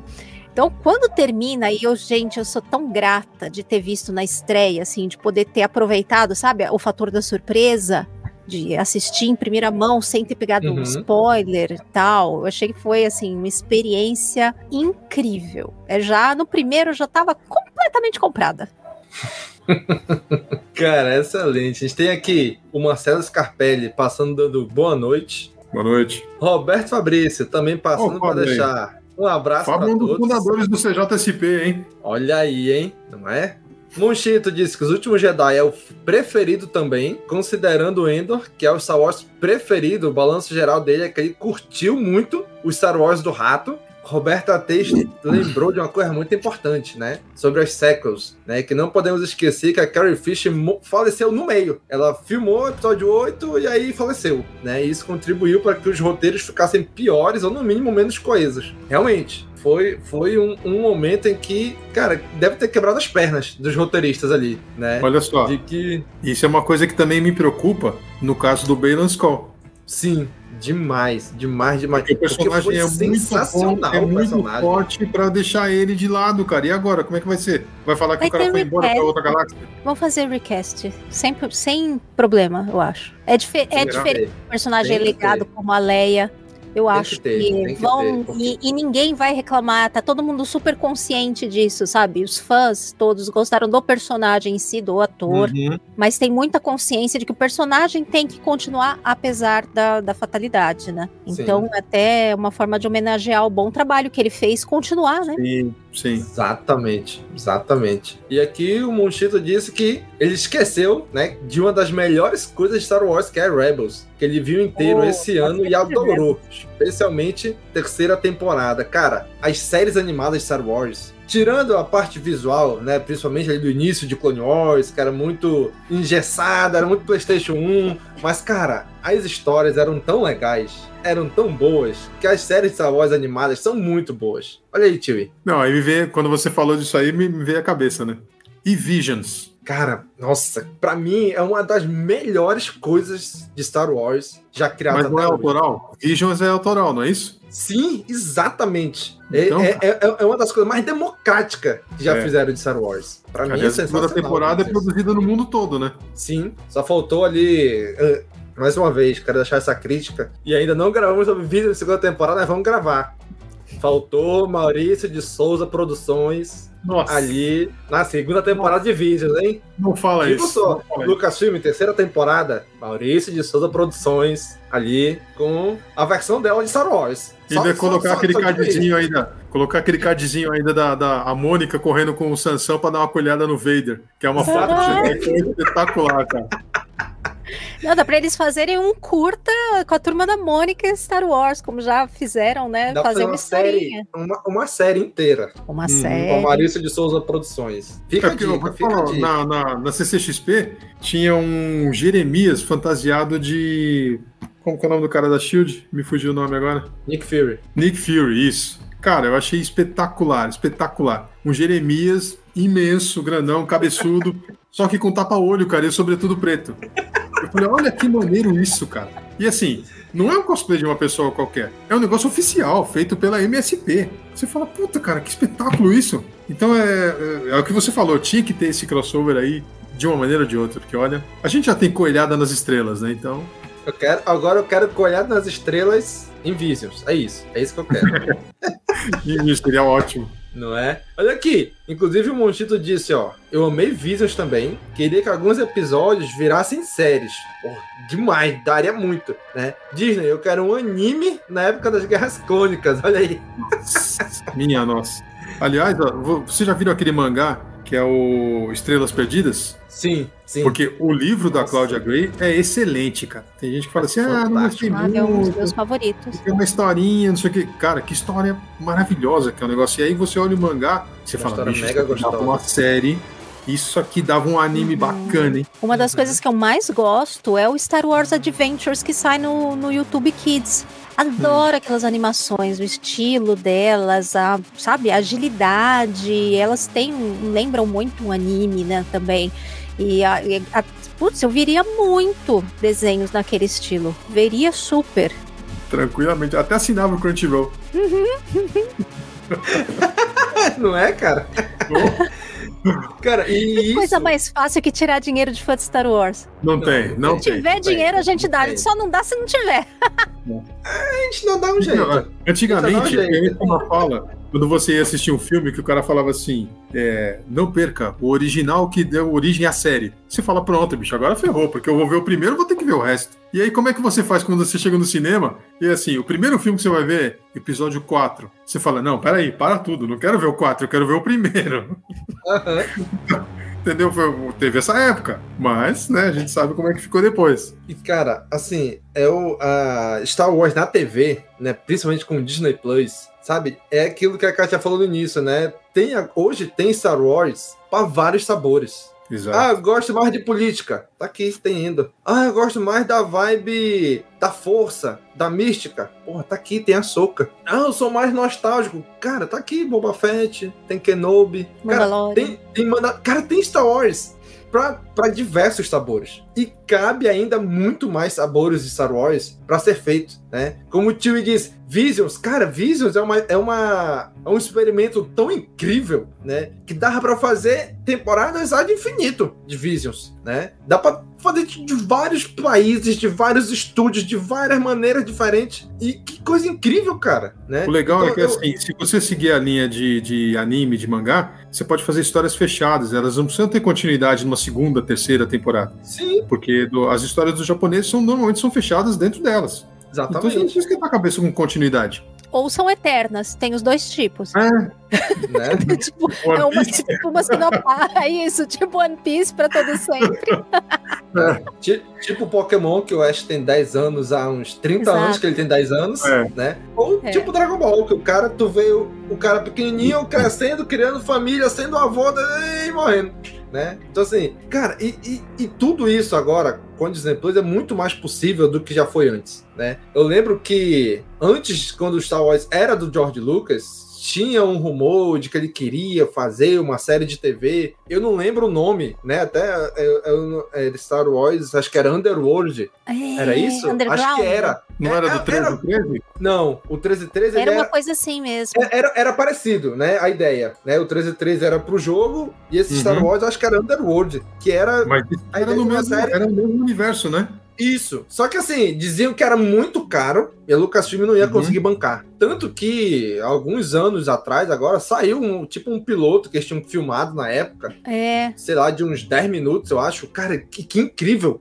E hoje a gente vê uma porrada de Star Wars na. TV, de série, de coisa que a gente não imaginava que teria, né? Fora as diversas e inúmeras paródias que tem, né? Animada, em filme, em tudo, né? De, de Star Wars e as diversas referências, né? Que a gente tem. Spaceballs tá lá, é, Família da Pesada tá lá, Rick and Morty tá lá, é, quem mais tem? Aquele que são o Phineas e Ferb também tá lá. Phineas É, e Ferb. E Sim, são histórias excelentes, cara, baseadas Sim. em Star Wars. sim, muito boa, né? Agora, uma Então, coisa assim- que, é, puxando mais pro lado da realidade, o amigo, é, eu acho que o melhor que trouxe, que a Disney poderia trazer nesse caso do streaming, é que tirou muita gente da clandestinidade. Que muita Sim. gente que aproveitava para poder baixar o episódio. Ah, porque eu vou Sim. pegar isso aqui, eu vou baixar não sei aonde, eu vou fazer não sei o quê. É, hoje em dia a coisa tá tão fácil que não vale mais a pena o cara pegar e baixar Sim, qualquer coisa. Hoje, cara, hoje dá preguiça tu ter que ir atrás de um site, procurar, tentar baixar. Aí vem, aí, vem, aí vem aqueles sites que tem um milhão de, de,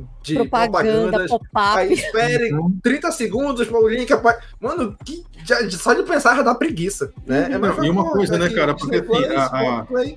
É, uma coisa que a, a captação de dados, quando você assiste o streaming, é o que leva os caras a pensar se aquilo está fazendo sucesso ou não. Então, de uma maneira ou outra, você tem voz junto à produção, que é uma coisa que antigamente a gente não tinha. Enquanto você está baixando, o cara não sabe como é que está o mercado no Brasil. O mercado que a gente falou antes da Disney, ele chegava até o México e não passava Sim. dali, entendeu? É, Se você quisesse, você tinha que baixar e acabou. Não, não tinha o que fazer. Você não tinha oficialmente.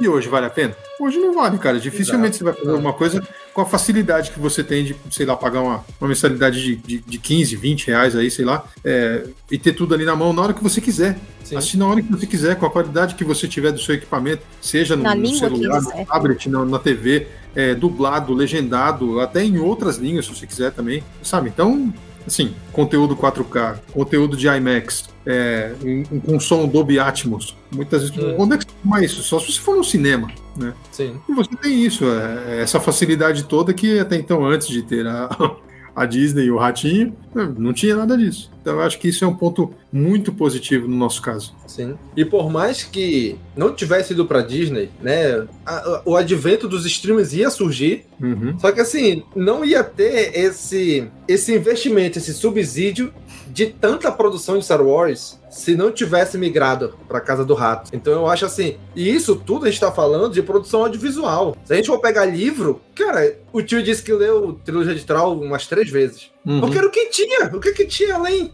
É. né? Não, não tinha livro Star Wars no Brasil. Mas agora eu já quero ver um filme de Alta República. E aí? Não é? É que? Exato. Olha Eu tô terminando de ler o primeiro livro, cara, e tá demais.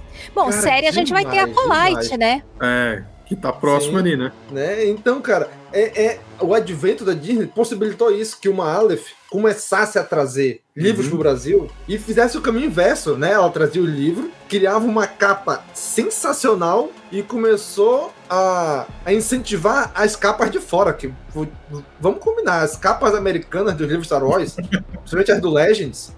Nossa, que coisa horrorosa, que trabalho preguiçoso dos caras Era de não pensar. Não, pega, pega o Mark Hamill, rejuvenesce ele no Photoshop, bota na capa e acabou-se. Cara, era, era horrível as capas americanas. A Aleph deu um show e começou a incentivar as capas americanas a melhorarem, né? Aí depois veio diversas outras editoras.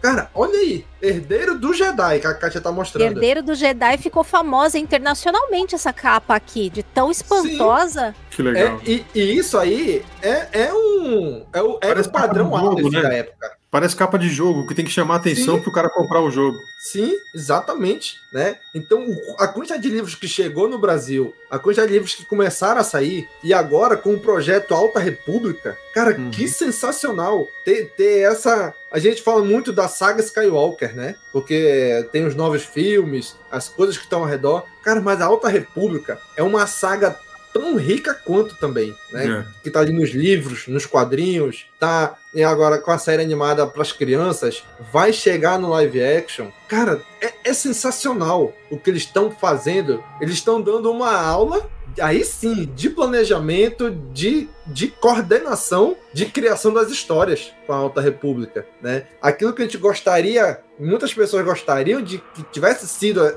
a, trilogia, a trilogia Sequels na questão do planejamento, cara, a Alta República tá, tá dando, mostrando, dando show, dando de lavada nisso, né? Os caras as estão muito também, bem né? sincronizados ali. Sim, As séries também. sim, exatamente, né? O pessoal Então, assim- senta, faz a mesona lá, todos os diretores, todos conversam, tem uma coesão ali quando eles estão começando a temporada. Por isso que dá tão certo. Exatamente, cara. Agora sim, já pra gente ir se encaminhando já pros finalmente, né? Pra já estar aí há bastante tempo conversando. Mas, cara, tem algumas pessoas, né? Alguns que se destacam nesse tempo Disney, né? Querendo ou não, Bob Iger, que era o presidente da Disney na época, deixou de ser, voltou a ser, vai, daqui a pouco vai deixar de ser de novo, né? Cara, ele teve um papel fundamental. Eu li a biografia dele, né? E ele contando um capítulo inteiro como é que foi a aquisição de Star Wars, né? Legal. E no final desse capítulo ele fala assim: é, nós percebemos, nós percebemos que nós avançamos rápido demais com Star Wars. Ele diz no final do capítulo, né? Que foi muita produção em pouco tempo, né? Então a gente acelerou demais, né? Então assim, É o que a gente tava comentando aqui um pouco mais cedo, né? Exato. Né? Então, Bob Iger, Kathleen Kennedy comandando esse barco, que era Lucasfilm, com a saída do George Lucas, né? Ele escolheu, ó, é ela. Uhum. E a Disney comprou a ideia, já renovou o contrato dela várias vezes, continua aí à frente da Lucasfilm, né? Muita gente com- quer comparar ela com o Zé Boné da Marvel lá, que é o Kevin Feige. O Feige. Né? É, o Feige. Mas, Kevin cara, Feige. Cara, não, não, não tem. São, são pessoas diferentes. Aí o, o Kevin Feige ele é um ponto fora da curva, né? Que ele cuida tanto do criativo quanto do burocrático. Mas o cargo da Kathleen Kennedy não é do criativo. O cargo da Kathleen Kennedy Ela é sim, produtora, né? Exato. O Ela é cara do produtora de cadeira, cara. é, é que dá a canetada, é que, ah, vocês precisam de quanto pra montar o cenário? X, X dólares? Tá aqui. Toma aqui o cheque. Ah, precisa liberar tal material de tal depósito Tá aqui, toma. Tá aqui a autorização pra liberar. E ela É viabiliza isso, é isso que ela faz. É ela, ela, é, é ela é a pessoa para abrir os caminhos para que venha pessoas como John Favreau, Dave Filoni, né, e os diversos diretores e escritores que tem em Star Wars, para que eles façam o trabalho deles. Então assim, um, um nome também muito em alto em Star Wars, desde da época do fim da época de George Lucas e agora mais do que nunca, é o Dave Filoni. Mas mais uma vez eu digo que a gente tem que ter cuidado para não querer endeusar demais o cara, para que na hora que ele der um deslize, aí vai ser uma decepção geral. Sendo que Vai o cara todo é mundo querer bater pô. também, né? Sim, aí todo mundo vai querer crucificar ele. E o cara é humano, pô. Todo mundo tem seus altos e baixos. Então, assim, a gente tem que ter esse cuidado também de não querer endeusar né, as coisas. Muito legal, tudo isso que tá acontecendo com Star Wars, né? E aí a ideia, como eu falei, era que a gente tivesse feito esse episódio ano passado, dos 10 anos de Star Wars, debaixo da Disney. Mas foi providencial porque esse ano a gente teve uma série sensacional que foi a Soca. É. Cara, tu- tudo, pra mim, é um marco dentro de Star Wars. Né? É como o Tio falou, tudo, desde das animações, caminharam pra chegar onde a Soca chegou. Então acho que dali é um ponto de corte. Tem a era pré-Açoka e a era pós-Açoka. Na, ép- na era de produção de, de conteúdo de Star Wars, de, de streaming, de filmes, de série, de tudo. Eu acho que a Soca tá ali, é o divisor de águas disso. De tecnologia, de contação de história, de conseguir amarrar nostalgia com coisa nova. Pra mim, a Soca foi o primoroso disso tudo. Então, cara, é, é- é providencial que a gente fale agora, depois de a Soca sair, né? E aí eu queria só, pra gente finalizar, ouvir qual é a ideia de vocês. Vamos dar o veredito. Star Wars com a Disney. Tá melhor? Tá pior? Deveria ter ficado com George Lucas. Acabaram com o meu Star Wars. Como foi? Tio, dê seu veredito. Star Wars com a Lucasfilm, dentro, debaixo Ah, não, da é- Disney nessa primeira Eu vou- década. Eu vou, eu vou deixar a Kátia fazer as honras. Então vamos lá, Kátia. Sério? Bom, é, estava falando só, só uma última coisinha que eu queria comentar, que o próprio Bob Iger, ele admitiu, né, que tem muito da responsabilidade dele de não se ter seguido e aceitado ideias do George Lucas para sequels, né? Sim. Ele teve um papel assumiu importantíssimo. isso. A forma como o JJ e a Kathleen Kennedy resolveram, né, fazer esse mais ou menos reboot sequel aí, tem também tem muito do dedo dele lá por trás, né, mexendo lá as cordinhas que a gente não fica sabendo, só fica sabendo depois, né? Uhum. Mas assim, eu acho o balanço super positivo, porque de tudo que saiu, eu gostei de praticamente tudo. Tirando uma ou outra coisa, e mesmo assim, o que eu não gostei muito, eu nunca vou dizer assim, ah, preferia que não tivesse saído. Melhor que saiu. Sim. Que também tem outras pessoas que gostaram. Eu não posso esperar que tudo que saia seja do meu gosto. E acho que isso é uma coisa que falta maturidade muito, muita gente do fandom de ter a maturidade de falar não, isso não é pra mim, isso eu não curti, vou assistir a próxima coisa. Teve aquele que saiu ano passado que eu amei. Enfim, tem isso também, não vai ser tudo que vai sair que a gente vai gostar. Mas a quantidade de coisas que a gente tá tendo, até alguns anos atrás, era assim, inimaginável. A única coisa que eu às vezes eu fico um pouco assim é que a gente meio que tá sempre. Isso não é só com Star Wars, né? E não é só com a Disney, mas a gente tá sempre meio na preocupação de. Ai meu Deus, será que daqui a pouco vão parar de fazer porque fica dando as coisas errado, vão voltar atrás, vão diminuir muito, nananã. Sabe aquela preocupação que a gente sempre tem com série da Netflix, vai cancelar? Vai... A gente tem um pouco disso Uhum. também com a Disney, eu sinto, pelo menos. E às vezes eu fico pensando se com uma outra companhia a gente teria a mesma preocupação, dependendo de qual fosse, acho que teria mais, e dependendo talvez menos. Digo isso porque posso estar completamente enganada, porque eu não sou dessa bolha, embora goste muito, eu não acompanho como acompanho, né, loucamente Star Wars. Eu não vejo, por exemplo, o fandom de Star Trek super preocupado com não estamos tendo, não vamos ter coisa, porque toda hora tá saindo coisa, também animação, um monte de coisa, um monte de série, eu fico caramba, e ninguém fala, né? E o fandom Eu sei que é grande também, mas até onde eu consigo perceber o de Star Wars é ainda bem maior. E não vejo eles tão preocupados assim como a gente fica com o sucesso de Star Wars, sabe? Aquela coisa, tem que fazer muito sucesso, porque senão vai acabar acontecendo um. né, Não vai sair mais filme no cinema, vão cancelar série, sabe essa coisa? A gente fica, eu fico com essa preocupação, eu vejo muita gente com essa preocupação também. Então é a única coisa que às vezes eu fico assim, porque a gente sabe que a Disney é uma empresa assim, com uma grande responsabilidade e grande visão de mercado, assim, do, do, que é o mercado e ganhar dinheiro realmente. Essa é a especialidade deles, é fazer muito dinheiro, né? Então sempre eu fico com essa preocupação. Recentemente, a gente teve aí o exemplo de Willow, que foi simplesmente retirado do catálogo. Sim. Então, às vezes me bate assim uma preocupação, sim. Embora eu esteja muito feliz com essa década aí, 11 anos, inclusive 11 meu número da sorte, foi providencial gravarmos né, com 11 anos. Caiu, calhou perfeitamente. Então, eu tô mega feliz, porque eu felizmente gosto de todo tipo de Star Wars. Eu gosto de Endor a Soca, do mais místico ao mais pé no chão. Então, eu sou aquela pessoa fácil de agradar. Mas eu sei que muita gente não é. Mas só gostaria que as pessoas tivessem um pouquinho mais dessa maturidade, dizer, ah, isso aqui não gostei, não, vou esperar o próximo, ou o que saiu, eu gostei, vamos lá, vamos ver para onde vai, sabe? Uhum. E aí, tio? Cara, o que, que eu posso dizer depois dessa opinião? Ai, Então, assim, me dá o- falei demais. Me dá o contrato, me dá o contrato que eu vou assinar embaixo. Então, é, é uma situação que eu lembrei. A gente costuma fazer um comparativo. Eu costumo fazer muito comparativo com, com a coisa do futebol, por conta da paixão. Né, que os fãs são realmente muito apaixonados. Então, é, algumas torcidas passam isso. Lógico, no nosso caso, não tem a coisa da violência que tem entre as torcidas, mas é mais ou menos na mesma medida da paixão. Então, eu acho que com o- o- os deslizes, entre aspas, que a gente comentou aqui, é como um, um time que está no meio do campeonato e diz assim: olha, perdemos quando podíamos perder. Porque é meio que para dar aquela acordada no time e falar assim: olha, Sim. daqui a gente tem que melhorar, porque senão a gente não vai chegar na final.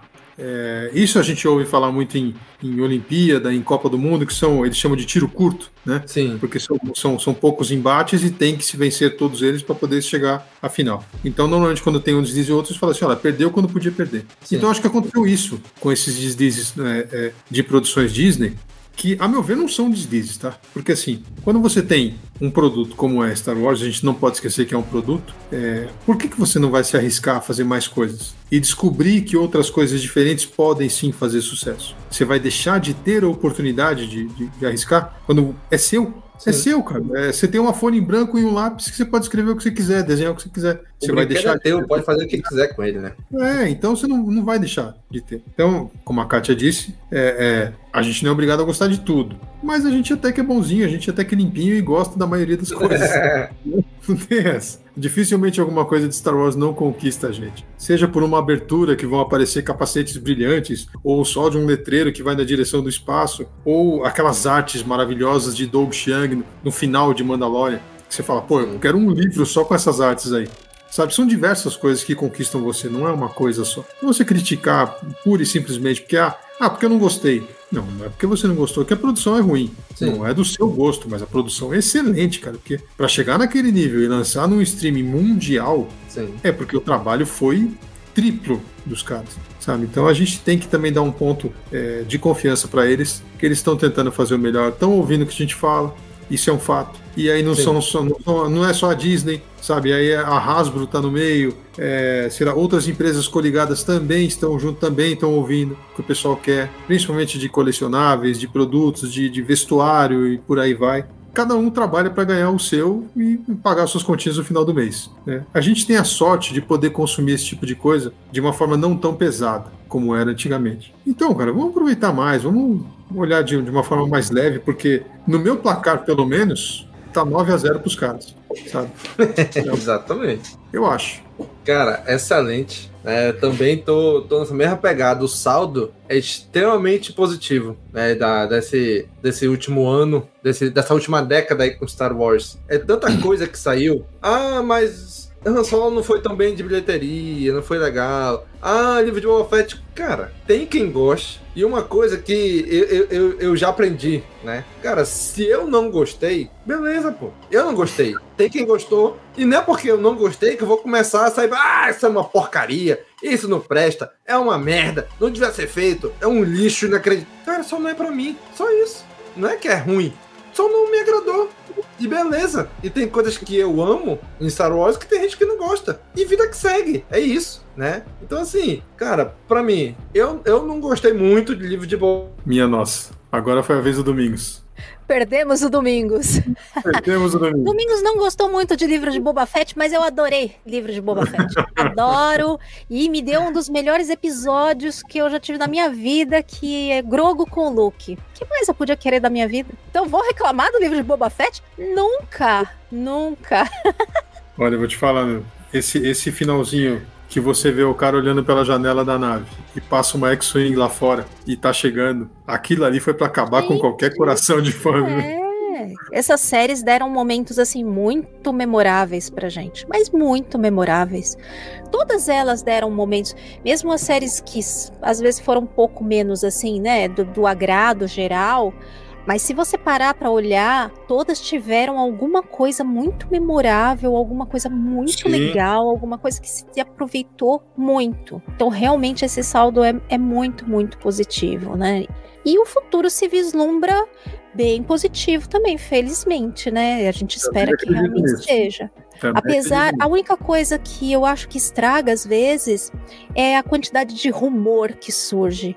Eu acho que os rumores uhum. poluem muito a mente das pessoas, sabe? Às vezes a gente saber demais algumas coisas, inclusive coisas às vezes falsas que nem são verdade ou foram coisas assim que ah, se cogitou e já logo e fica, o fandom fica sabendo. Eu acho que isso estraga tanto. Essa coisa, ah, ia ter o projeto tal, foi cancelado. Muitas vezes não era nem para nem ficar, ninguém ficar sabendo disso. E isso gera uma insegurança, né, no fandom, gera uma dúvida, gera uma desconfiança, mesmo problemas de produção. Eu acho acho que se a gente não soubesse tanto de problemas de produção, como aconteceu com o Solo, né, por exemplo, mesmo o Rogue One também teve, uhum. às vezes a gente sabe coisa de bastidor em excesso, que prejudica ao invés de ajudar, sabe? Ah, Sabe o cara que, tá, tá, fazendo, tá fazendo um trabalho legal nesse ponto? Eu acho que é o James Gunn com o Superman Legacy dele. Eu acho que ele tá fazendo um, um trabalho legal assim, é, não na produção, mas de meio que manter, conseguir manter um controle das pessoas que chegam e perguntam e falam: ah, não, tem um uhum. rumor, tem um boato, tem não sei o quê. E ele vai lá, é, conta gotas, não deixa crescer. Confirma ou nega e, e tá trabalhando, tá na produção dele. Sim. Né? É uma boa. Eu acho que ele tá seguindo uma, uma, uma linha bacana nesse ponto, talvez sirva de, de exemplo para mais produtoras aí. Sim. O próprio, próprio último rumor que teve, o do Ah, Mandalorian, quarta temporada vai ser um filme. Acabaram de desmentir que vai ser série mesmo. Que era alguma coisa que foi cogitada há muito tempo e que caiu, de, mudaram de ideia e aí vazou e aí, né? Mas até eles se explicarem, já muita gente já xingou muito, já falou muita Sim, é. coisa, enfim. Verdade. E aí, amigo, conseguiu voltar? E, gente, dificuldade na comunicação só pode significar uma Quem coisa. interessa calar o Domingos. Invasão, invasão. Caí aqui, navegador, cara achou, deu problema, mas voltei para o celular aqui. É só para não deixar sem dar meu veredito de que Star Wars está no melhor lugar que poderia estar, está no melhor momento de todos os seus quase 50 anos, estamos no melhor momento de Star Wars. Estamos consumindo Star Wars a roda de várias maneiras, de diversos sabores, de diversas maneiras. Né? Então, para mim, tá, estamos no melhor momento para ser fã de Star Wars. Ah, não gostei desse, dessa saga, não gostei dessa série, não gostei disso. Cara, tem diversas outras opções de coisas de Star Wars pra gente gostar. Estamos no melhor momento para Star Wars e ainda acho que vai vir muito mais coisas ainda, né? Então acho sim que o saldo é extremamente positivo, né, pra, para Star Wars, é, para o momento que a gente está vivendo, para que continue sempre aí, né, trazendo cada vez mais histórias novas pra gente. Então é isso. Acredito sim que estamos nos melhores momentos. E como diria aí o Roberto Tatete, né? Ele colocou aqui: quanto mais Star Wars, melhor. Os haters que continuem sendo haters. é isso aí. é isso, né? Quanto mais Star Wars, melhor. Não, não, não acho ruim. Ainda, eu, eu tô achando que tá é pouco. Pode mandar mais, né? Vai mandar mais opção aí pra gente. Bem por aí.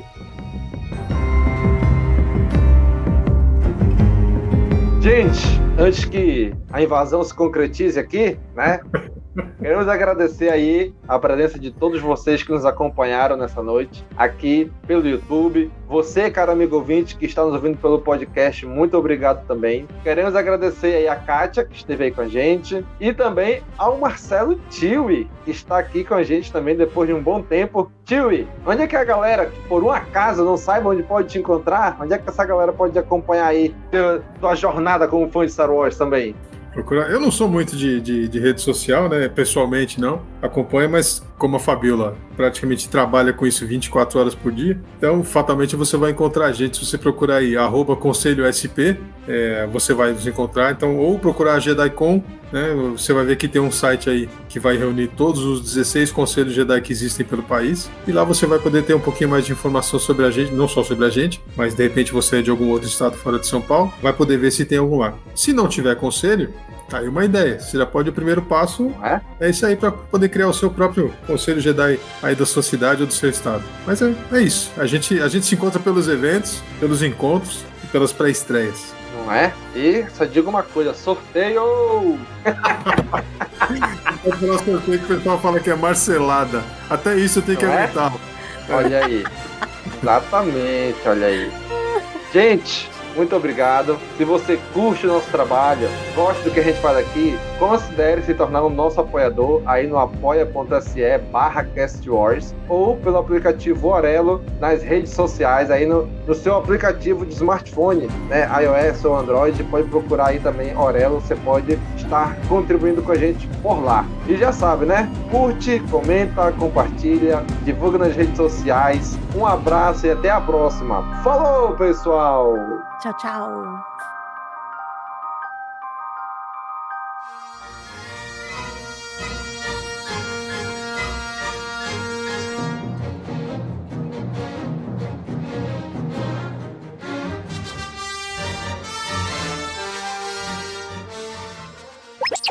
Sim, fui eu mesma que editei esse episódio também.